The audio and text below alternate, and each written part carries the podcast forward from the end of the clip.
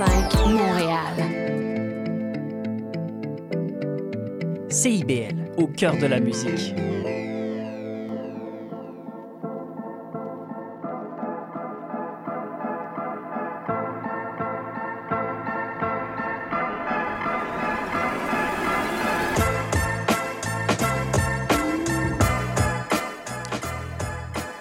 Vous écoutez Parlons Éducation avec Bernard Dufour et Patrick Pierrard, Maurice Bolduc à la mise en onde.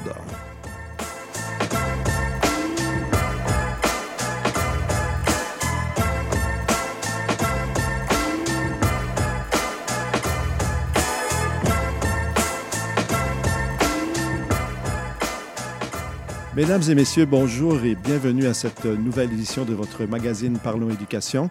Bonjour Bernard. Bonjour Patrick, comment vas-tu? Eh bien, je vais très bien. Ce beau dimanche matin euh, à 11 heures. Oui. Hein, vous avez remarqué que nous sommes une heure plus tôt. On n'a pas changé d'heure. Et euh, donc, nous sommes avec vous. Avec, euh, avec un climat presque printanier. Exactement, de plus en plus printanier, c'est le moins qu'on puisse dire. Alors, aujourd'hui, nous avons... Qu'est-ce que nous avons au menu? euh, Euh, D'abord, dans un premier temps, comme d'habitude, on va faire euh, nos, euh, nos, nos actualités de la semaine. Et après ça, tu auras le plaisir d'interviewer M. Guillaume Leduc du Réseau québécois des CFR. Et moi, dans un deuxième temps, on accueillera M. Blaise Monga, président de la Fondation 4M pour l'éducation. Alors, c'est ce que je te propose pour euh, aujourd'hui. Bon, ben, une belle émission en perspective. On va commencer par euh, nos actualités. Oui. Alors, euh, de ton côté, qu'est-ce que tu as retenu, Patrick? Ben moi, il y a, d'abord euh, une enquête, l'enquête québécoise sur le développement des enfants de la maternelle qui m'a intéressé. Oui. C'est quelque chose qui se fait sur une base régulière. C'est la santé publique qui fait ça. Ça a été fait en 2022 et on a obtenu les résultats dernièrement. Euh, ça, c'est une analyse euh, régionale euh, qui fait état des facteurs de vulnérabilité possibles pour les enfants donc, qui rentrent à la maternelle, donc les enfants de 5 ans. Les facteurs de vulnérabilité, ben, c'est lié à la santé physique, aux compétences sociales, à la maturité affective, au développement cognitif et langagier ou encore aux habiletés de communication. 17 000 enfants de 5 ans euh, ont été évalués par leurs enseignants euh, de maternelle dans 353 écoles montréalaises. Ah bon? Alors, quand même, c'est un, un échantillon euh, extrêmement significatif. Et, euh, bon, là-dedans, il n'y a pas les, les élèves qui sont, qui ont des... euh, qui sont classés comme handicapés ou en difficulté d'apprentissage ne sont pas inclus là-dedans. Donc, c'est vraiment euh, des élèves, euh, tous les élèves, en fait, qui sont là. Puis, bon, les facteurs de vulnérabilité que j'ai cités, c'est sûr que quand on dit qu'un enfant peut être vulnérable, ça ne veut pas dire que euh, c'est pas prédicateur d'une scolarité difficile, pas du tout. Euh, par contre, ça, ça dit simplement que l'enfant est moins bien outillé dans ce domaine-là pour euh, profiter pleinement de ce que l'école offre, euh, dans le fond. Alors, bon, la, la situation est stable à Montréal depuis la, la dernière enquête. Il n'y a pas de- de- de- d'augmentation significative. Par contre, il y a certains quartiers de Montréal qui ont des, des- des- des facteurs de vulnérabilité, où les enfants ont des facteurs de vulnérabilité plus élevés. On parle de, de Pointe-Saint-Charles, La Salle, Saint-Henri. Montréal-Nord, Saint-Michel et Parc-Extension, Ah bon. ce sont des quartiers traditionnels. qu'on connaît, oui, où oui, il y a exactement, des- où il y a, des, besoins de euh, euh, sociaux plus, plus importants. Alors, euh, bon, c'est c'est quand même très intéressant qu'on puisse faire ça, aller chercher, euh, rencontrer ces enfants-là et voir quels besoins ils ont. Un des facteurs euh, de protection les plus importants, c'est fréquenter le CPE. Donc, Ah. les enfants qui fréquentent le CPE avant de rentrer à la maternelle sont souvent mieux outillés euh, dans ces cinq facteurs-là que Ah ouais. ceux qui ne l'ont pas fréquenté.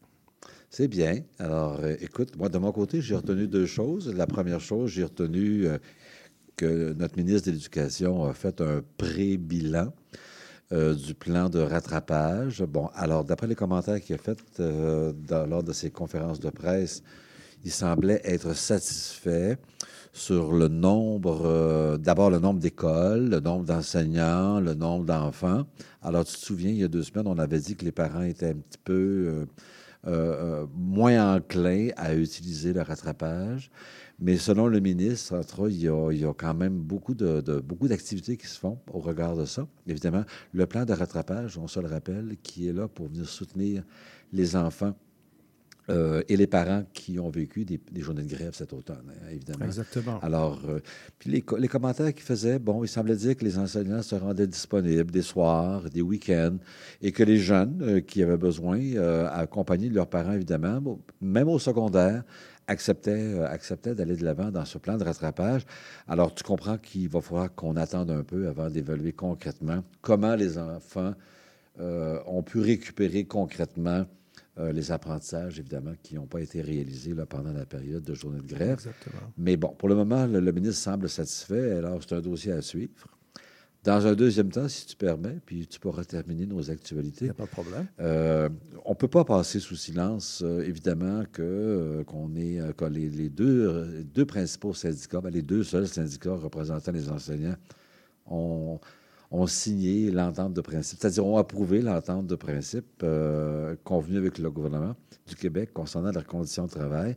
Du côté de la FAE, la Fédération autonome de l'enseignement, il semble que, selon la présidente et selon les, personnes qui, siègent dans les instances locales, il semble que le taux de satisfaction soit très mitigé. On en a parlé la dernière fois.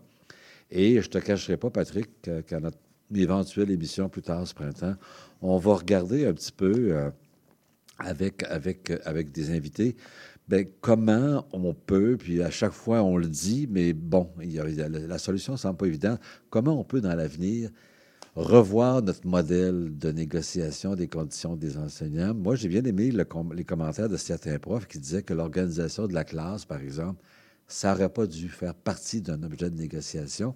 Ça, ça, devrait être quelque chose qui se fasse de façon continue. Absolument. On ne peut pas négocier les conditions de travail selon l'organisation de la classe. Alors, je trouvais ça intéressant. je te dirais qu'il y a peut-être un nouveau discours des enseignants qui est en train d'émerger et de faire, euh, je sais pas, un contrepoids peut-être là, aux traditions syndicales qu'on connaît au Québec depuis une cinquantaine d'années. Alors, on va en reparler, euh, mais on peut se questionner, on peut se dire, bon, ben, toutes ces journées de grève-là, qu'est-ce que ça a donné ultimement selon les enseignants, évidemment? C'est clair qu'au niveau de la FAE particulièrement, c'est là qu'il y a de la satisfaction par rapport, plus d'insatisfaction par rapport à l'entente. On, le voit avec des, votes qui sont serrés. Puis, euh, puis il faut se souvenir aussi que la FAE représente beaucoup des enseignants qui sont en milieu urbain. Alors, il semble que l'organisation de l'enseignement et l'enseignement en soi, quand ça se passe à Montréal, à Gatineau, à Trois-Rivières ou à Québec, ça peut être différent de la manière que ça se passe dans le Saguenay ou dans, ou dans, ou dans, Alors, il y a comme des choses qu'il va falloir qu'on replace peut-être, je te dirais. Mais bon, mais il reste quand même que maintenant, on peut dire que, que, les ententes sont acceptées, puis on, va, vivre avec. On va souhaiter que, que, quand tu parles des enseignants qui ont un discours un peu différent, on va souhaiter que, que ce discours-là trouve un écho auprès du ministère de l'Éducation, auprès des ben, décideurs, des politiciens, hein, pour apporter justement des changements plus profonds qu'une négociation ne permet pas. Oui, c'est sûr, c'est sûr. Alors, c'est à suivre, c'est à suivre. Je te dirais que c'est un dossier intéressant. Parce que compte tenu que notre émission parle d'éducation, bien, quand on parle des enseignants, on parle du cœur de l'éducation, évidemment. Alors, euh, moi, je tenais quand même à souligner ça aujourd'hui. De ben ton côté. Tout à fait. Ben, moi, de mon côté, en fait, euh, je rejoins ce que tu viens de dire. Euh, c'est Stéphanie Gramont dans la presse qui, qui met un peu le doigt sur l'adaptation scolaire. Hein. dit, bon, on a mis l'organisation de la classe au centre des négociations. On a obtenu, qu'est-ce qu'on a obtenu? On a obtenu des primes. Hein, pour les enseignants qui ont 60% d'enfants avec mhm. un, plan d'intervention. À condition d'avoir du personnel pour le faire. Oui, oui c'est ça. Tu sais, euh, du personnel des locaux. Ben oui. Et ensuite des primes. Alors, bon, on ne peut pas dire que c'est une avancée majeure pour résoudre le problème des difficultés d'apprentissage dans une classe euh, dite régulière. Hein. Mhm. Ce n'est pas, pas une avancée majeure. Alors, euh, je pense qu'il y a des choses à faire pour le bien des élèves et par le fait même pour la, qualité du travail des, enseignants. Euh, alors, euh, bon, il y a des modèles de réussite en adaptation scolaire hein, qui existent euh, au Québec et, ça, pourrait être intéressant de s'en inspirer, c'est ce qu'elle dit. par exemple, l'école Vanguard à Saint-Laurent, qui accueille 1200 élèves du primaire et du secondaire qui ont des troubles importants. Mhm. Hein, donc, c'est une école spécialisée. Euh, une école euh, où on définit les jeunes par leur force et non pas par leur faiblesse. Hein, et euh, aussi qui a, qui a, un taux de réussite au secondaire qui est de 96% Ah bon? Hein? Et euh, ça, c'est une école privée d'intérêt public, c'est-à-dire qu'elle est financée à 100% par le ministère de l'Éducation. C'est-à-dire que cette école-là a les mêmes budgets qu'une école primaire et secondaire dans un centre de service scolaire. Ah bon? Et donc, ces, ces gens font dans cette école-là euh, un travail extraordinaire qui pourrait peut-être euh, inspirer Ben oui. Alors, regardez comment est-ce qu'on peut faire certains transferts, et- et, évidemment. et d'autres personnes. Oui.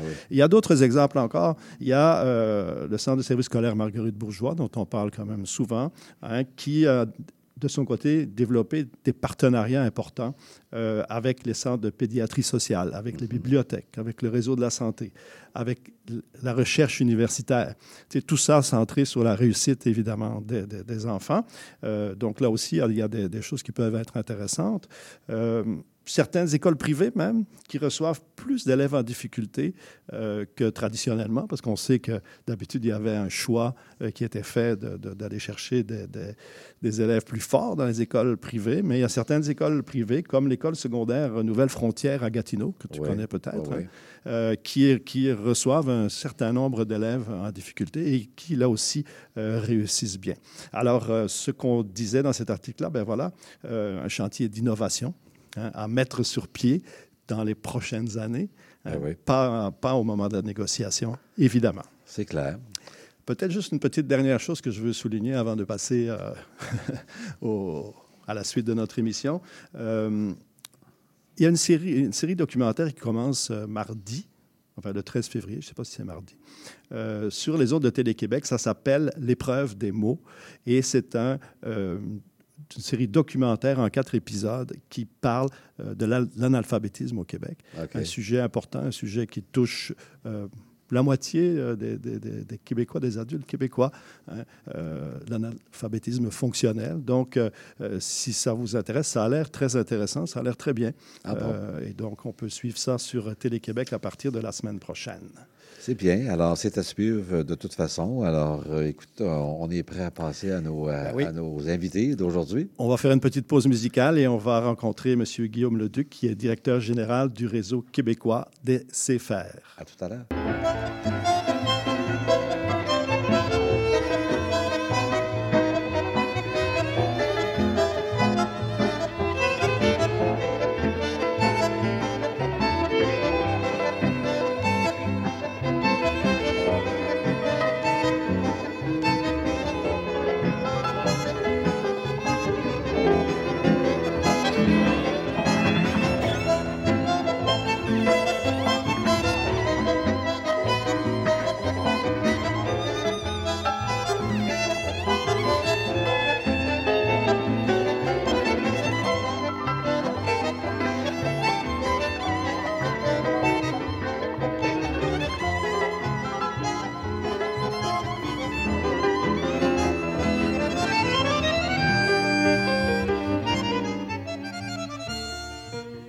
Alors, on est de retour avec euh, M. Guillaume Leduc. Bonjour, M. Leduc.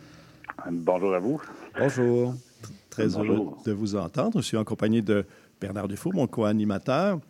Et euh, donc, vous êtes le directeur général du réseau québécois des CFR. Alors, commençons tout de suite par une question très simple. Euh, CFR, qu'est-ce que ça signifie? Qu'est-ce que ça veut dire? Donc, l'acronyme CFR, CFER, signifie Centre de formation en entreprise et récupération. Donc, c'est un mot qu'on utilise pour définir notre approche pédagogique euh, depuis les années 90, euh, quand ça a débuté dans la région de Victoriaville. C'est ça, donc ça, ça existe depuis longtemps, le réseau de... Les, les CFR, ça existe depuis longtemps. Oui. Euh, D'où ça vient? C'est quoi l'histoire euh, au, dé- au départ? Donc, brièvement, euh, c'est un groupe d'enseignants de la région de Victoriaville euh, qui, a décidé de travailler différemment avec euh, des élèves qui avaient des difficultés scolaires importantes. Euh, donc, euh, après certains succès auprès d'une clientèle, je dirais, un peu plus forte à l'école, ce groupe d'enseignants-là se lance le défi de, euh, de, de travailler avec les élèves qui ont des difficultés majeures, euh, c'est-à-dire euh, les élèves qui sont destinés dans les parcours d'insertion professionnelle. Et donc, dès 90, ils structurent une approche différente, l'approche CFR, avec une alternance entre le travail en classe et du travail dans une entreprise, dans l'école. Donc, depuis 90, le mot CFR existe au Québec en éducation. Euh, on s'est regroupé, euh, donc le, modèle de Victoriaville s'est développé, entre autres avec, avec tous les efforts de, de, Normand Maurice, un des fondateurs. Et M. Maurice était aussi un excellent, je dirais, metteur en marché. Il a développé l'approche, il a développé des partenariats, il a aussi développé des, des ententes avec d'autres commissions scolaires. Puis les CFR se sont répandus dans les années 90 au point de se regrouper en un réseau en 1996. Donc, notre, mon organisation existe depuis 1996. Et il y a combien de CFR au Québec? Aujourd'hui, on a 24 CFR euh, en opération un peu partout au Québec. Là. On est dans une dizaine de régions administratives du Québec. Euh, une des particularités, c'est qu'on travaille aussi avec euh, ben, des centres de services scolaires francophones, mais aussi des commissions scolaires anglophones, ce qui fait qu'on a des, on a trois de nos CFR où, qui, qui, dont les cours se donnent en anglais, donc qui appartiennent au réseau scolaire anglophone. On est présent dans des villes, on est présent dans des campagnes. Et oui, effectivement, il y a des distinctions entre, euh, entre le milieu rural, le milieu urbain. Donc, nos 24 CFR euh, ont euh, assurément une grande diversité, ça, c'est certain. Monsieur le Duc, bon, vous devez savoir que Patrick et moi, on a passé une bonne partie de notre carrière, pour ne pas dire la totalité de notre carrière en éducation. Mm-hmm. Et évidemment, on connaît euh, on connaît un peu tous les, projets qui tournent autour de ça. Est-ce que vous pensez que, l'approche des CFR a changé de, parce que tantôt vous parliez de 1990, ça fait quand même plusieurs années. Ah est-ce, que, selon vous, ça a changé euh, le, modèle d'organisation, la clientèle, euh, le, niveau d'implication des enseignants? Qu'est-ce qui a changé, selon vous, depuis tant d'années? Ah, certainement des points tournants, par exemple l'arrivée du, parcours de formation qui sur l'emploi. Oui a fait passer le, parcours d'un élève CFR de deux ans à trois ans et plus, mais majoritairement trois ans la plupart du temps. Donc ça, ça a modifié euh, vraiment notre euh, nos orientations. Donc en choisissant de se coller euh, au PFAE au milieu des années 2000, ben oui, on a pris une orientation fort différente de ce qu'il y avait au départ. Okay. PFAE étant le programme de formation axé ah vers l'emploi. Sur l'emploi. Oui, ça, hein? formation c'est sur l'emploi. Donc, c'est un programme ministériel qui venait de définir euh, bon, deux, deux, branches possibles pour des jeunes de 15 ans qui ont eu des difficultés scolaires, euh, soit le parcours dans les métiers semi-spécialisés euh, et le parcours de formation préparatoire au travail. nous, on se colle au parcours de formation préparatoire au travail, qui est un programme de trois ans pour la majorité des élèves, qui peut s'étirer jusqu'à jusqu'à temps qu'ils aient l'âge de 21 ans, là, s'ils ont des cas de, de difficultés, des handicaps reconnus. Mais euh, bon, une bonne partie de nos jeunes fréquentent un parcours sur trois ans où est-ce qu'il va avoir euh, bon, des notions évidemment d'employabilité, de connaissance de soi, mais aussi de consolidation des matières académiques. Mais pour ces jeunes-là là, qui sont inscrits en FPT ou dans l'approche CFR, à 15 ans, leur retard scolaire est, trop important pour envisager euh, un diplôme d'études secondaires à court terme. Oui, c'est ça. C'est dans le fond les caractéristiques de ces jeunes-là euh, qui se retrouvent dans les CFR. C'est quoi précisément? Donc, 15 ans, première caractéristique, il faut qu'ils arrivent à 15 ans. Et euh, une caractéristique bon, assez, assez pointu, là, c'est euh, ils n'ont pas complété leur niveau équivalent primaire. Donc, euh, ils peuvent avoir, par exemple, été au secondaire, en secondaire modifié, mais ils n'ont pas encore les académiques, de troisième cycle du primaire. Donc, euh, ça, ça peut vouloir dire que l'élève s'est relativement bien lire et écrire et compter, faire des opérations mathématiques de base comme s'il était de niveau troisième cycle primaire. Mais ça peut aussi vouloir dire que l'élève a de plus grandes difficultés en lecture, en écriture euh, ou en mathématiques. Donc, ça peut être euh, vraiment, vraiment plus bas qu'un troisième cycle du primaire parfois. Monsieur le Duc. Donc, ça, euh, c'est les deux caractéristiques principales de, classement ou d'affectation de, nos élèves. Tout à l'heure, dans notre introduction, on parlait des enseignants, on, parlait des, des, des, négociations qui, qui, ont eu lieu récemment. Bon, euh, évidemment, le profil des enseignants euh, qui œuvrent à l'intérieur des CFR, comment, comment vous le percevez? quelle habitude, quelle aptitude ça prend de façon plus spécifique pour, pour enseigner dans un CFR? La, grande majorité de nos, la grande majorité de nos enseignants sont des enseignants formés en adaptation scolaire, mais il y a quand même euh, différents profils qui se distinguent, là, qui ne se tranchent pas nécessairement à partir du, du euh, profil d'études.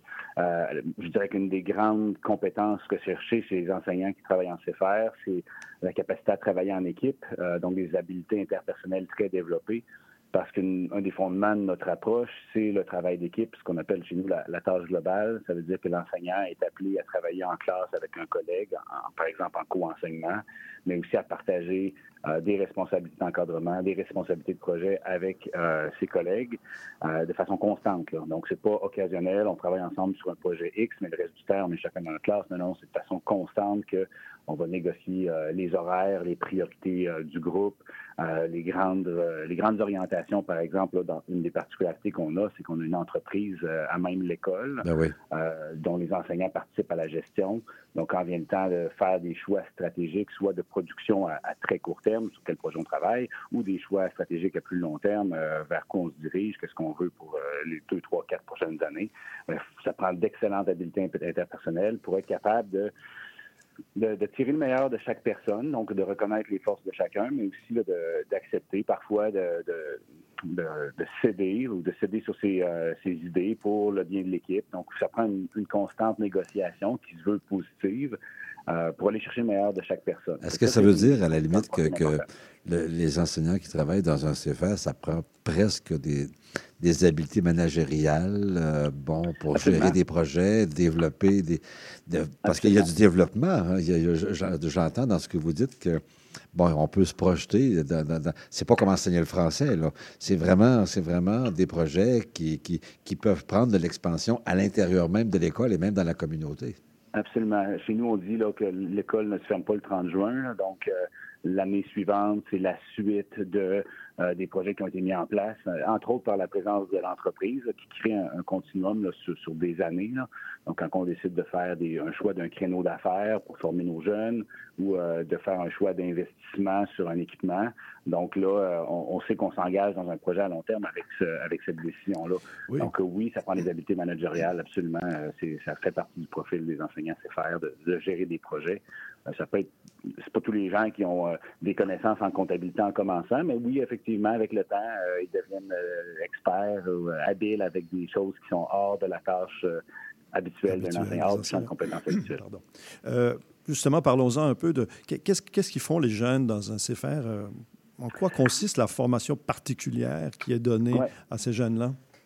C'est sûr qu'on se calque sur, euh, sur le programme ministériel comme point de départ. Donc, dans le programme ministériel, il y a des, comme je disais, la consolidation des, euh, des acquis académiques. Donc, on va faire beaucoup, beaucoup, par exemple, de mathématiques fonctionnelles axées sur la, la vie quotidienne euh, d'un futur, d'un jeune adulte. On va faire beaucoup de français sur des essentiels de base. Donc, ça se peut qu'on délaisse la conjugaison, la grammaire pour aller travailler des habiletés de lecture sur des choses essentielles comme des formulaires d'emploi ou euh, euh, bon, une demande de passeport, donc des choses assez pratico-pratiques. Vraiment, ça, c'est l'essentiel de ce qu'on fait. Euh, donc, consolidation des matières académiques de base. Puis, un autre gros volet, ben, c'est l'employabilité, le chemin vers vers l'après-CFR. Donc, l'employabilité fait que, donc, on, pour accéder à cet objectif-là, on a développé dans nos CFR euh, des entreprises. Donc, il y a vraiment un, OBNL qui est présent, qui est là, qui est vivant, qui, sert à créer un, milieu de formation pour les jeunes. Donc, dans l'approche, oui, allez Oui, oui. Donc, en général, dans, les formations axées vers l'emploi, il y a des stages, hein. mais je pense que dans les CFR, c'est un peu différent. Hein. le, ben, le, stage commence à l'école. Oui, le stage commence à l'école. On croit que l'élève qui a 15 ans, qui a 16 ans, va gagner davantage à être euh, formé à l'emploi par des pédagogues, donc des gens qui ont de l'expertise euh, pour interagir avec ces difficultés, avec les jeunes en difficulté. Euh, donc, dans l'approche ministérielle conventionnelle, le jeune de 16 ans sort en stage à l'externe, va aller faire un stage dans une épicerie, dans un magasin, peu importe, il y a quand même pas mal d'options. mais chez nous, on les garde dans notre entreprise un peu plus longtemps, donc à 15 ans, à 16 ans, sont avec nous, sont formés par l'équipe pédagogique, des enseignants, des éducateurs, qui sont aussi les, je dirais, les contremaîtres de l'entreprise. Donc, ils voient l'entreprise comme une classe où est-ce que le jeune apprend ce qu'il a besoin pour la suite. Ce sont les mêmes euh, enseignants qui enseignent les matières de base et qui se retrouvent dans l'entreprise. Hein? Absolument, ça, c'est crucial chez nous que les gens euh, côtoient les jeunes dans la classe à faire des matières académiques, et après ça, ils les côtoient dans l'entreprise, à faire des liens entre l'académique et euh, l'employabilité, qu'on travaille dans l'entreprise, euh, et l'inverse, à faire des liens entre l'entreprise et la classe. Donc, quand on parlait de mathématiques fonctionnelles, euh, ben oui, on va prendre, par exemple, une vente qui a été faite dans l'entreprise, pour en faire un cours de mathématiques après, faire des factures, calcul de taxes, des choses comme ça. Donc, on parvient à faire des échanges parce que les personnes euh, en charge de l'atelier les côtoient aussi les jeunes dans la classe. Donc, ça, c'est une, distinction fondamentale euh, de notre chemin vers l'emploi. Puis ultimement, évidemment, quand le jeune est, prêt au terme de son parcours, ben, il doit aller faire des stages dans une entreprise ou dans une organisation de son choix, dans des domaines professionnels selon ses intérêts, selon ses, capacités. Donc, donc, on fait que le préparer à cette dernière étape de son parcours, où là, on croit qu'il a acquis les savoir-être essentiels pour vivre une belle expérience. L'autre élément qu'il a acquis, c'est de la connaissance de soi. En étant euh, coaché par des pédagogues, on, arrive à faire des liens entre chaque tâche qui est proposée dans l'atelier et des grands concepts, je veux dire, professionnels. Donc, euh, est-ce que l'élève est habile à travailler dans un milieu avec des, exigences de sécurité particulières? Est-ce que l'élève est aime les tâches simples et répétitives ou aime davantage la résolution de problèmes? Fait qu'en ayant un portrait du jeune, Là, on fait le placement de stage final avec euh, un élève un peu plus mature, un élève qui se connaît mieux, puis une expérience de visu. L'enseignant qui a vu son jeune pendant deux ans dans l'entreprise, il sait qu'est-ce qu'il est capable de faire, il sait ses difficultés, il va être capable de bien proposer euh, à une entreprise euh, un jeune avec son, un profil adéquat. Monsieur Leduc, euh, euh, j'aurais peut-être une dernière question pour vous. Là. Bon, moi, je comprends que, vous êtes satisfait et content du programme que, que, vous pilotez depuis quelques années. Mm-hmm. Les jeunes que vous accueillez dans vos programmes, c'est quoi leur défi personnel pour, pour, pour, pour retirer les bénéfices de votre projet? Est-ce qu'il y a des profils de, de jeunes qui vous posent un problème? Euh, il, y a, autant de jeunes que de, profils, je dirais. Là. Donc ça, c'est le premier défi, c'est de comprendre euh, le jeune. Euh, par chance, on a du temps. Donc, on a le temps de le faire, on le côtoie dans plein de contextes. Ça, le, premier défi, c'est de bien le comprendre, bien, bien comprendre ses, intentions, ses objectifs. je dirais que le principal défi qu'on a à, à travailler, c'est euh, tout ce qui est rapport à l'estime de soi, euh, la confiance en soi. Donc, euh, le jeune arrive à 15 ans, il s'est fait dire par le système scolaire, finalement, qu'il n'était pas très bon dans ce qui est super important dans la société d'aujourd'hui. Donc, on parle de société spécialisée, de métiers d'avenir, tout ça. Puis le jeune, lui, il sait que ça passe par l'école, puis il sait aussi qu'il n'est pas très bon à l'école. Donc, nous, notre travail, c'est de rebâtir son estime de lui pour lui donner des projets. Fait ça, ça se fait quand même à longue haleine, en lui montrant ses forces, en tablant que sur ses forces, en lui proposant des projets pour la prochaine pour, l'amener à, la prochaine étape hors de sa zone de confort. Ça, c'est un, défi. Euh, je dirais que le, principal frein qu'on a, c'est de, réussir à faire ce déclic-là, donc que le jeune croit en lui, euh, par rapport aux défis, par exemple, de l'absentéisme, des élèves qui se présentent pas souvent à l'école, ben comment arriver à surmonter, à, bâtir la confiance, l'estime de soi quand l'élève est absent, ça c'est la partie la plus difficile. Est-ce que, est-ce que euh, les, les, ados, parce que je comprends que vous recevez des ados, puis peut-être des jeunes adultes, 15 à 21 ans. 15 à 21 ans, quand ils abandonnent, euh, euh, c'est quoi la raison principale de leur abandon dans votre projet? Euh, je dirais que depuis euh, cinq ou sept ans peut-être, l'abandon et, ben, la, concurrence se fait par le marché du travail, donc la pénurie de main-d'œuvre permet à ces jeunes-là d'aller chercher des opportunités professionnelles qui n'existaient pas il y a 10 ou 15 ans. Mm-hmm. Euh, donc ça, c'est actuellement un concurrent qui, peut mener à, l'abandon scolaire. on sent que les choses changent. Les, gens sur le terrain me disent c'est plus difficile de trouver des, des stages, des stages et des milieux qui sont moins ouverts, des milieux qui mettent à pied du personnel. Donc, donc ça, euh, c'est un marché, le marché de l'emploi est un, est un concurrent. Euh, sinon, il y a des jeunes qui ont quand même le désir d'aller plus rapidement à l'école des adultes euh, avec tous les défis. On sait que nos jeunes ont, ont des défis d'autonomie. L'école des adultes repose, l'une des clés de la, réussite à l'école des adultes, c'est l'autonomie de l'élève. Donc nous, on, on, fait, on a quand même une certaine, je dirais, concurrence ou compétition de l'école des adultes. Euh, mais il faut travailler main dans la main avec eux pour euh, montrer que c'est une opportunité pour les élèves, qu'elle pourra venir à terme, à terme d'un parcours, mais que c'est super important de terminer son, parcours CFR avec une réussite, un, certificat en poche, et après ça, le jeune pourra aller à l'école des adultes. Je dirais que c'est les deux, euh, les deux thématiques avec lesquelles on travaille quand les jeunes veulent quitter, c'est soit vers les adultes, soit vers le marché de l'emploi. Peut-être, en terminant, parce qu'il nous reste très peu de temps, euh, quels sont les, projets que vous proposez aux jeunes pour justement leur permettre de, mieux se connaître, de gagner de la confiance en soi? Euh, bon, l'entreprise est certainement un projet très, très, très présent dans la vie de nos élèves. donc, le travail qui s'y fait permet plein, plein de belles choses. Par exemple, les élèves plus vieux vont devenir les mentors des plus jeunes. Ça, c'est vraiment, vraiment valorisant. Mais aussi, on a des projets, je dirais, plus, plus académiques. Par exemple, les caravanes du développement durable. Des, ce sont des ateliers qu'on anime dans des classes du primaire donc, nos jeunes en difficulté deviennent des ambassadeurs de l'environnement. Ils vont faire euh, justement vivre une expérience euh, euh, sur les comportements responsables dans des classes du primaire. Donc, les jeunes ont, grâce à ça, une meilleure estime d'eux-mêmes parce qu'ils surmontent des beaux défis puis deviennent les experts du jour pendant ces ateliers-là. Mais aussi, je peux pas passer à côté des, des Olympiades, les Olympiades des CFR qu'on fait à la fin du mois de mai, où on regroupe huit représentants de chacun de nos CFR à Sherbrooke pendant trois jours pour vivre une Olympiade, donc une compétition entre, euh, entre ces jeunes-là. On a quatre épreuves à l'horaire. C'est trois jours absolument extraordinaires pour ces jeunes-là qui, parfois, n'ont pas quitté la maison familiale ou parfois euh, ont, des craintes de coucher à l'extérieur euh, et ils vont vivre trois jours de défis de dépassement de soi, de valorisation extraordinaire auprès des, des jeunes, des autres jeunes. Ça a beaucoup d'effets de, de normalisation. Donc, l'idée que les jeunes sont en adaptation scolaire, ils se sentent souvent exclus. Mais nous, on essaie de leur dire non, non, non, vous faites partie d'un réseau, vous faites partie d'un groupe. Il y a des jeunes de partout au Québec qui vous ressemblent. Et en, les mettant ensemble, ils se sentent vraiment bien. Vraiment, là, ils se reconnaissent parmi les autres. c'est vraiment, je, je, vais être obligé de vous couper, mais c'est vraiment très intéressant parce que, justement, tout à l'heure, on parlait de réinventer un peu les services d'adaptation euh, scolaire, mais on a des modèles et le CFR s'en est un, euh, clairement. Alors, Monsieur le Duc, un grand merci d'avoir été avec nous. C'est tout le temps qu'on avait, malheureusement. Merci, euh, merci Monsieur le Duc. Et euh, on vous souhaite euh, une bonne journée et une bonne continuation à la direction du réseau québécois Merci. merci. Bonne journée à tous. Au revoir.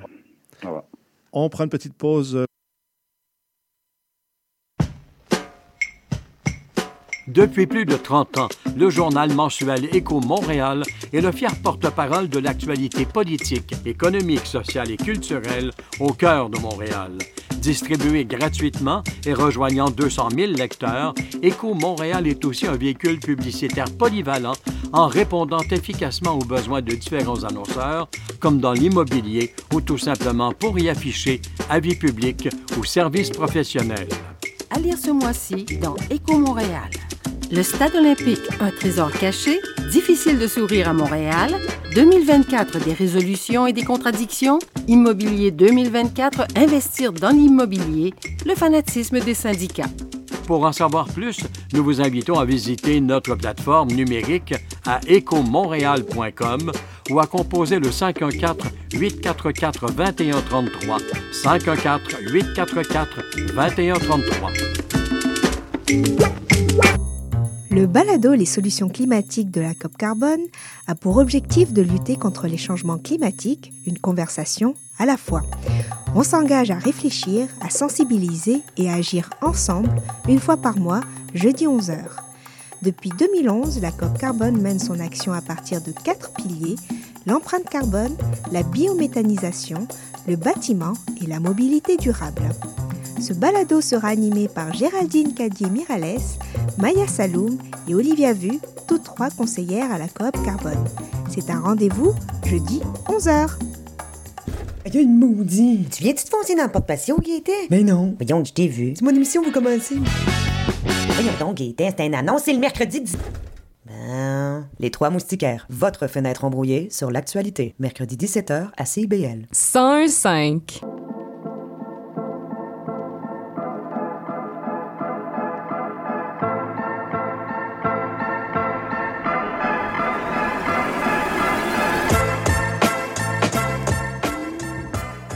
Mesdames et messieurs, vous êtes toujours à l'écoute de votre magazine Parlons Éducation avec Bernard Dufour, Patrick Pirat, Maurice Bolduc à la mise en onde. Euh, vous pouvez nous écrire parlonséducation.com. N'hésitez pas à nous envoyer vos commentaires, vos questions, répondre à la question du jour. Hein. on va vous poser une question tout à l'heure en fin de, euh, d'émission. Et euh, donc, on peut par là discuter ensemble. vous pouvez aussi écouter participer, je dirais même plus, au bingo de CBL qui va avoir lieu de 13h à 15h. Et vous pouvez trouver euh, tous les renseignements sur le site de CBL www.cibl www.cibl1015.ca pour tous les détails. Et euh, c'est également euh, sur le site de CIBL que vous pouvez nous réécouter si vous le souhaitez.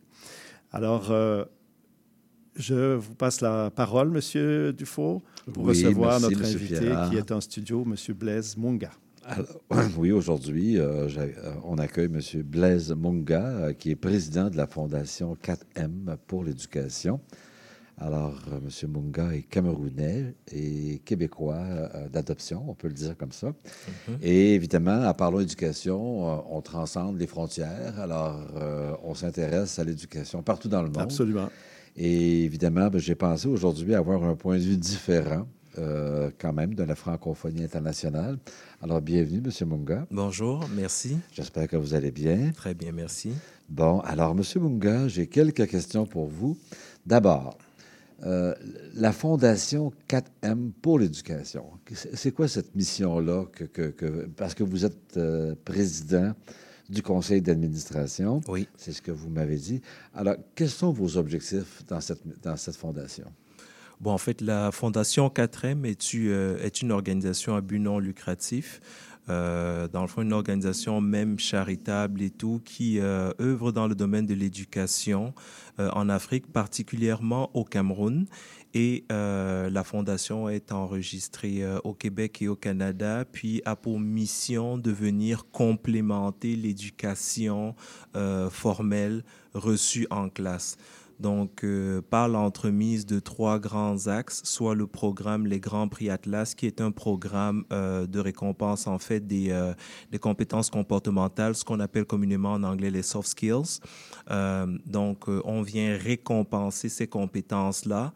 Euh, un autre axe, c'est un axe entrepreneurial qu'on appelle le projet Racine, qui, euh, qui vient en fait euh, euh, aider en fait les élèves euh, du, euh, du primaire et du secondaire à cultiver la pensée entrepreneuriale. Et le dernier, c'est euh, le concours d'art oratoire pour euh, euh, euh, entraîner les gens à des facultés d'élocution euh, importante. Puis le tout, c'est vraiment dans le but de venir surpasser, compléter euh, l'éducation formelle reçue à l'intérieur euh, des murs de, de la classe. Alors, c'est bien, j'ai bien compris la mission puis les objectifs que vous poursuivez. Vous, vous vivez au Québec quand même, et j'ai compris que vous avez quand même de l'intérêt à, à soutenir le réseau de l'éducation euh, dans votre pays d'origine, c'est Oui, ça, je crois. oui. Euh, co- comment vous qualifiez votre engagement? Euh, Qu'est-ce qui fait que, que, que ça vous tient tant à cœur, ce qui se passe dans votre pays Ah, c'est euh, c'est, primordial. L'éducation, en fait, pour moi, la, la, la base d'une société. Et aujourd'hui, euh, en fait, le- le- l'éducation en Afrique, puis bon, particulièrement au Cameroun, parce que c'est le pays que je connais le plus, est euh, encore très formelle et très théorique. C'est-à-dire que euh, pour beaucoup de Camerounais, euh, les, diplômes, en fait, sont les, seuls passeports qu'on peut, avoir. Donc, j'essaie, en fait, avec la Fondation 4M, tu sais, de briser cette façon de penser-là, d'amener, en plus du savoir qu'on acquiert à l'école, le savoir-faire, mais surtout le savoir-être. Euh, parce que, euh, bon, au-delà de l'éducation euh, formelle reçue en classe, aujourd'hui, bon, c'est facile de constater que pas, c'est pas, c'est pas un gage de réussite, nous, dans la vie, nos diplômes. Donc, ce que j'essaie de faire avec la Fondation 4M, c'est de faire des jeunes élèves camerounais, des élèves complets, outillés et prêts pour le monde. Alors, vous les accompagnez, puis puis en espérant pouvoir corriger ce que vous évaluez comme étant des carences dans votre pays. Quand on arrive au Québec, je parle du Québec, mais ça peut être n'importe quel pays. Quand on arrive au Québec puis qu'on vient du Cameroun, c'est quoi les différences que vous observez? Parce que quand on s'est rencontrés la première fois, vous m'avez dit, bon, ben, euh, je remarque que, bon, que- qu'au Cameroun, on développe telles, telles compétences, telles habiletés, puis euh, ce qui, ce qui m'intéresse, c'est ce qui fait aussi au Québec. C'est quoi les différences que vous voyez? Bon, euh, moi, dans mon parcours, j'ai euh, euh, beaucoup d'exemples, en fait, qui viennent illustrer l'importance le, le, du savoir-faire puis du savoir-être. Et comme je disais un petit peu plus tôt, l'éducation théorique, c'est bien, ça, ça, ça a sa place, ça a sa valeur, mais avec la fondation, euh, on ne veut pas que l'éducation se limite à l'instruction, parce que présentement, c'est tout autour de l'instruction, mais pour éduquer un enfant, ça prend d'autres compétences. Euh, la différence avec, euh, avec le, Québec, c'est que justement, au Québec, il y a ce côté pratique et ce côté de savoir-être qu'on n'a pas. Au Cameroun, on ne l'enseigne pas dans les, euh, dans, les, euh, dans les écoles et euh, c'est un peu, les élèves doivent un peu se débrouiller pour acquérir ce genre de, ce genre de compétences-là. Or, ce sont des compétences primordiales, essentielles pour faire son cheminement dans la vie adulte et tout. Quand je suis arrivé ici, je me suis rendu compte que beaucoup de mes compères, beaucoup de mes, de mes camarades avaient justement la difficulté, par exemple, à se trouver un emploi alors qu'ils étaient très bons à l'école, vraiment bons à l'école. Ils étaient meilleurs que moi euh, à l'école et tout, mais ils avaient de la difficulté à trouver un emploi.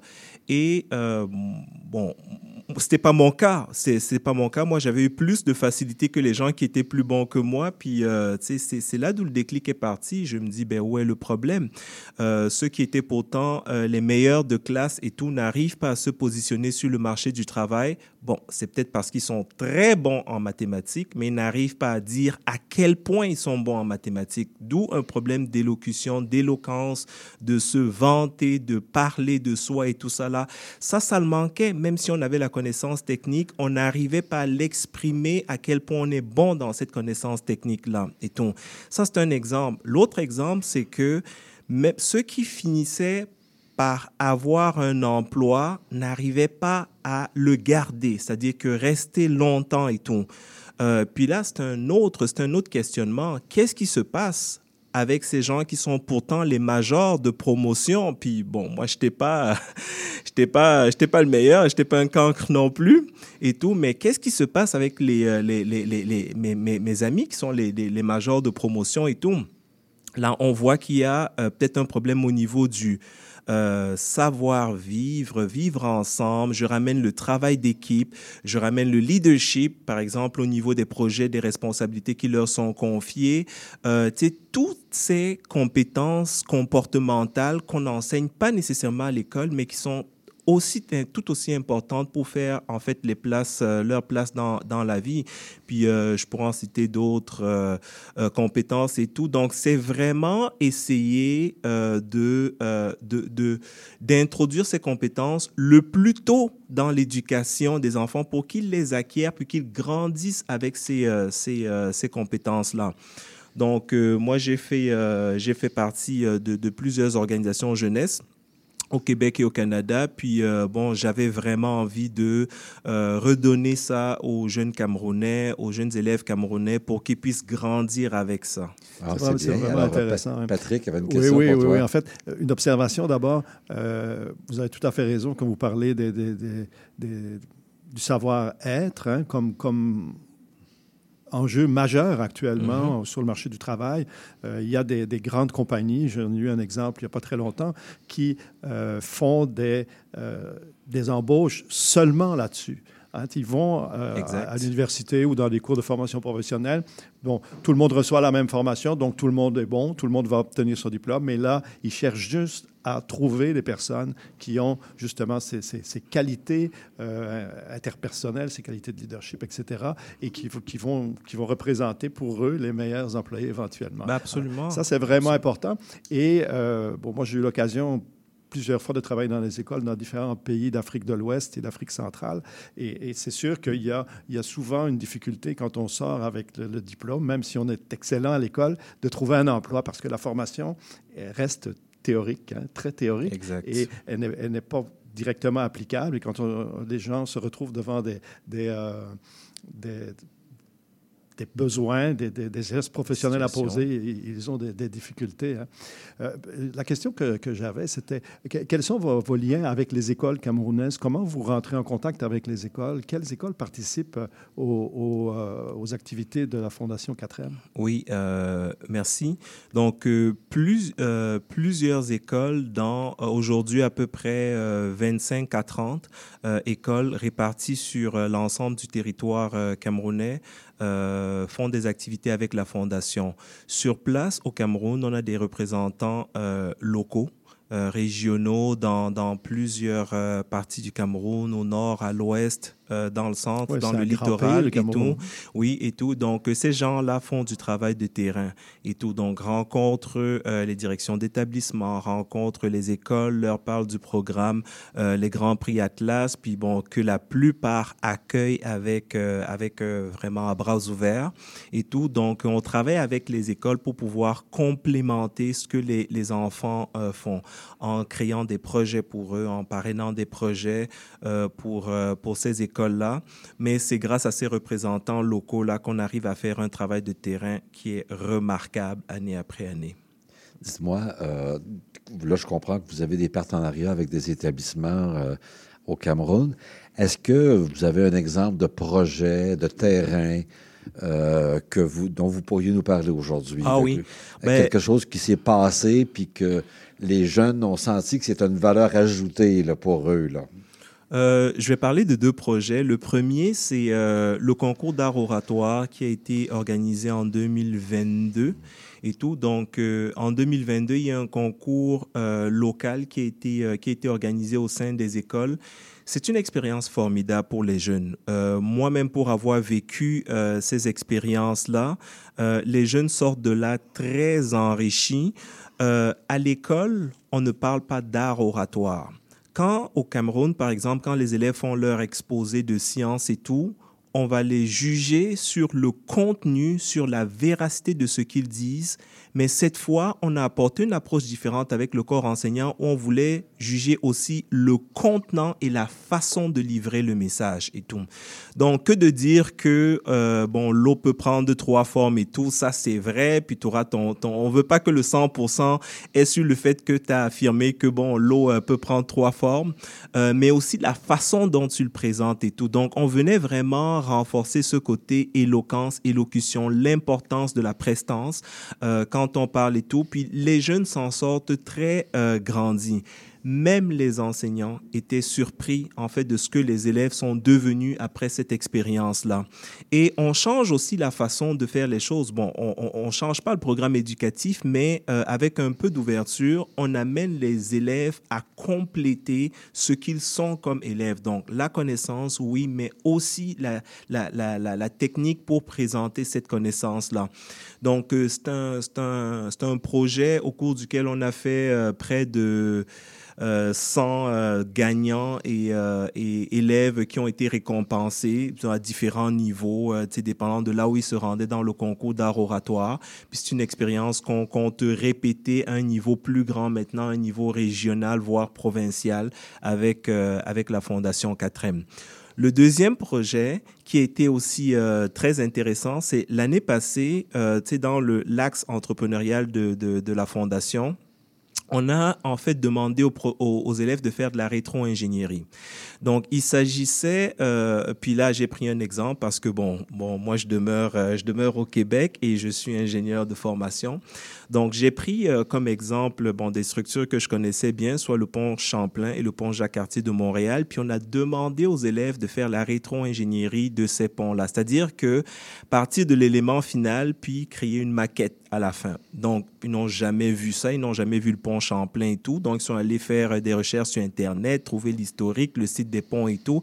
Puis, ils ont créé des maquettes, mais je vous dis, les résultats étaient vraiment... Euh, euh, euh, vraiment étonnant. Euh, on était agréablement surpris de voir euh, le résultat. Et puis, euh, il y avait des contraintes parce que les maquettes devaient être être faites avec des matériaux réutilisables, des cure-dents, des ficelles, des affaires qu'on trouve dans des poubelles, euh, pas des trucs préachetés dans des boutiques et tout, qu'on peut simplement monter et tout. Donc, ils devaient vraiment utiliser des, des matériaux ramassés dans leur environnement et recréer euh, une maquette. Puis ce, ce projet-là avait pour but de, euh, de, d'aller chercher la créativité, l'ingéniosité, euh, comme on dit en anglais, think out of the box et tout.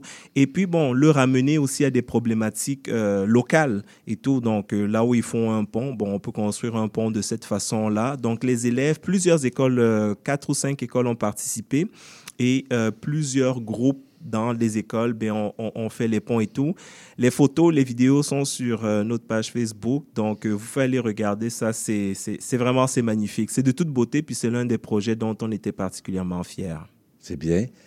Dites-moi, euh, tantôt, euh, bon, vous avez parlé de la, de, que les gens ont une bonne maîtrise des connaissances, euh, puis que vous travaillez davantage comme plus comme une posture de communication. Donc, je comprends que ça va dans le savoir-être. Comment vous voyez l'avenir de la fondation que vous pilotez pour dans les dix prochaines années? C'est quoi, c'est quoi vos objectifs qui vont, qui vont faire en sorte que je comprends que vous êtes très fiers de vous impliquer aussi. Comment vous voyez l'avenir de votre fondation?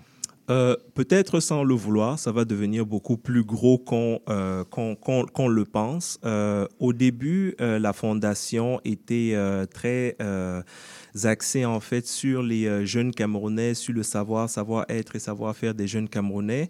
Mais on reçoit en fait, euh, pas, je ne peux pas dire des demandes, mais on voit qu'il y a de l'intérêt d'avoir quelque chose de similaire dans d'autres pays. Euh, le Bénin, la Côte d'Ivoire, puis même dernièrement, quand on faisait une campagne de, de financement, on, est, on, on s'est fait demander si ça existe en, en, en Afrique du Sud et tout. Donc, on sent que les gens qui nous regardent ont de l'intérêt de voir ça très proche d'eux et tout. Euh, on avait déjà, lors de la création de la Fondation 4M, une vision panafricaine. Mais, euh, bien évidemment, il faut se concentrer sur l'élément qu'on connaît le mieux, euh, faire un très bon modèle avant de pouvoir le transposer. Mais je vois la Fondation 4M dans 10 ans comme étant un pôle euh, vraiment central pour les compétences transversales, pour les soft skills. Donc, un pôle où euh, les euh, élèves, en fait, pourront se référer en termes de compétences euh, avec euh, de la documentation, avec des livres, des vidéos, avec de l'information, en fait, comment acquérir ces, ces soft skills-là, même les formations qui sont proposées et tout, les propositions pour l'inclure dans des, des programmes, des programmes éducatifs. Euh, donc, on travaille dessus. Ça va, ça va. On, s'oriente vraiment vers cet objectif-là. Donc, je vois vraiment la, euh, la, fondation comme un pôle en euh, compétences, compétences transversales. Merci. Peut-être une dernière question pour terminer notre entrevue. Ça va, ça va bien? Oui? Oui, ça va très bien, merci. Alors, euh, ben, on- des fois, on, on vous apprivoise aussi votre, communication. Alors, on est dans le savoir-être en direct, d'ailleurs. Oui, la- l'art oratoire. L'art oratoire. bon. D'ailleurs, vous êtes excellent. Oui, c'est ça. Merci. Tout. Merci. Ah, Maintenant, bon, on s'est rencontrés dans, dans, dans, dans- Vous vous souvenez dans quel contexte on s'est vu la première fois? Bon, ça m'a intéressé tout de suite euh, que quand euh, que vous m'avez parlé de votre fondation. Les, les, euh, les, les défis que vous avez à piloter une fondation au Québec euh, pour aider euh, euh, des écoles qui sont dans, dans, dans- votre pays d'origine, est-ce que vous en avez identifié quelques-uns des défis? Euh, oui, euh, c'est sûr qu'il y a des défis parce que étant ici, bon, euh, et euh, gérant une fondation euh, au Cameroun et tout, bon, il y a déjà le défi du décalage horaire. Hein? Donc euh, ça, à la base, ça fait en sorte que on va donner des directives la nuit, bon, puis on va les recevoir le matin après après la nuit de sommeil et tout. Donc il faut faut faut vraiment être organisé pour pouvoir suivre le chemin. Il faut également comme créer des mécanismes de reddition des comptes parce que la fondation, un conseil d'administration, il y a des donateurs, puis ces gens-là attendent une reddition de compte. Donc, il faut créer des mécanismes de reddition de compte pour que tous les intervenants de la chaîne soient imputables, ce qui est fait. Donc, il fallait consulter nos, nos différents rapports annuels des, des, des différentes années. les, bon, il y a le défi des communications. On est le jour, bon, là-bas c'est le soir, etc. Et sur le terrain, c'est plus les défis de convaincre les enseignants ou le corps éducatif d'adhérer à certains programmes. Souvent, les gens le acceptent seulement sur la base d'un exemple euh, qui a réussi, donc sur la base d'une réussite et pas nécessairement euh, sur la base des mots qu'on leur dit euh, dès, dès, le départ. Donc, c'est du travail de terrain qui est, qui est nourri chaque jour. Monsieur Munga, malheureusement, euh, on doit mettre fin à notre entrevue. Alors, je vous remercie beaucoup. C'était très intéressant. Merci à vous. On, invite les auditeurs à aller voir sur votre site. Oui. oui. Les donateurs, c'est par là qu'on peut commencer. Hein? Oui. Euh, www.fondation4m.org. Alors, merci encore. Merci à vous. Merci beaucoup. Bonne journée. Une petite pause musicale et on passe à la question de la semaine.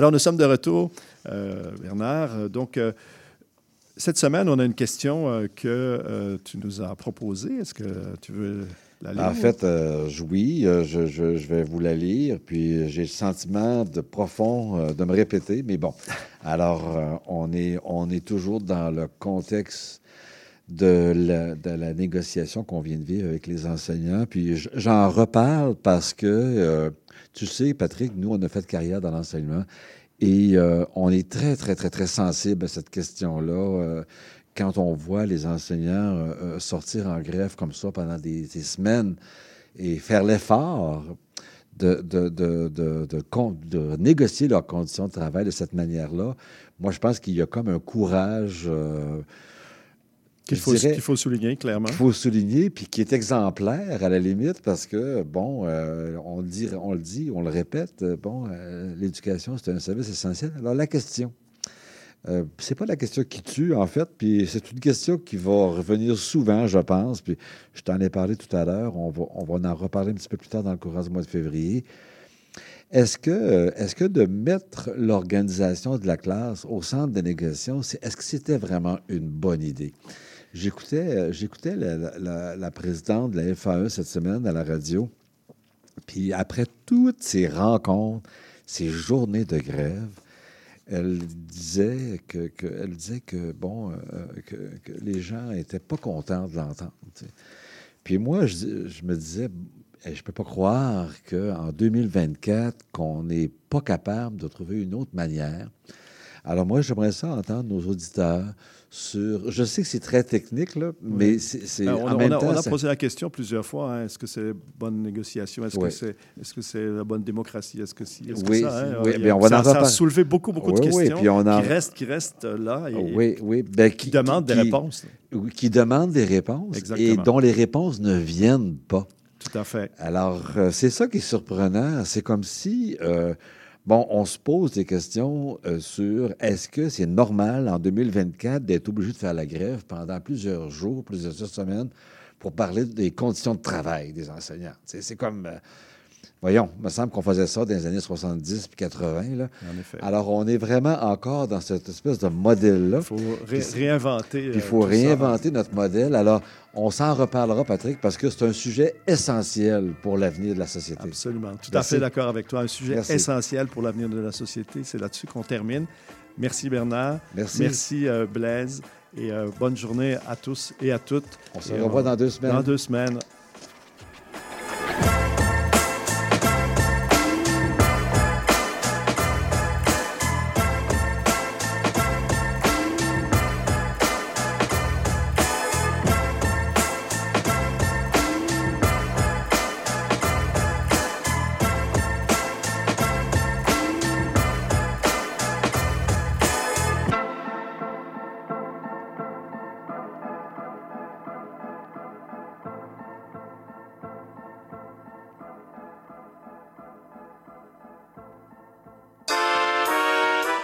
Cherchez une activité ludique et rassembleuse? Inscrivez le Bingo Radio de CIBL à votre agenda. Chaque semaine, courez la chance de gagner 3500 dollars en prix. Invitez vos amis et jouez avec nous tous les dimanches dès 13h. Pour participer, procurez-vous les cartes de jeu du bingo de CIBL dans un point de vente près de chez vous. Pour trouver des lieux, visitez notre site web au cibl1015.com sous l'onglet Bingo Radio de CIBL. À dimanche prochain et bonne chance! Un bail, euh, je peux-tu changer ça? Et cette photo, est-ce que je peux la mettre sur mes réseaux? Puis le casier judiciaire, c'est-tu pour la vie? Chez Éthique à loi, on le sait que la loi, c'est pas facile à comprendre. Des nuances, il y en a, mais des réponses à tes questions, il y en a beaucoup aussi. Avec Angle Droit, on vous aide à y voir plus clair. Il est temps d'arrêter de tourner les coins ronds parce que vos droits sont importants. On se donne donc rendez-vous tous les mardis de 11h à 11h30 sur CBL 1015. Parce que savoir, c'est pouvoir. Intention Inc., c'est la célébration de l'entrepreneuriat sous toutes ses formes. À chaque semaine, mon collègue François Morin et moi-même, Sophia Zisto, allons à la rencontre d'entrepreneurs brillants et avant-gardistes du monde des affaires et de l'économie sociale pour connaître leur histoire, leur motivation et leur passion. Si vous êtes à la recherche d'une étincelle pour passer à l'action, soyez à l'écoute d'Intention Inc. tous les jeudis de midi à 13h.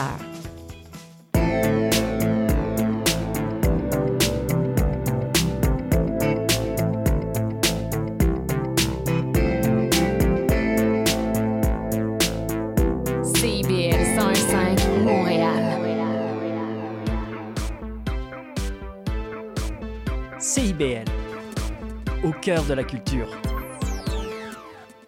Au son du scratch, il sera très approximativement midi.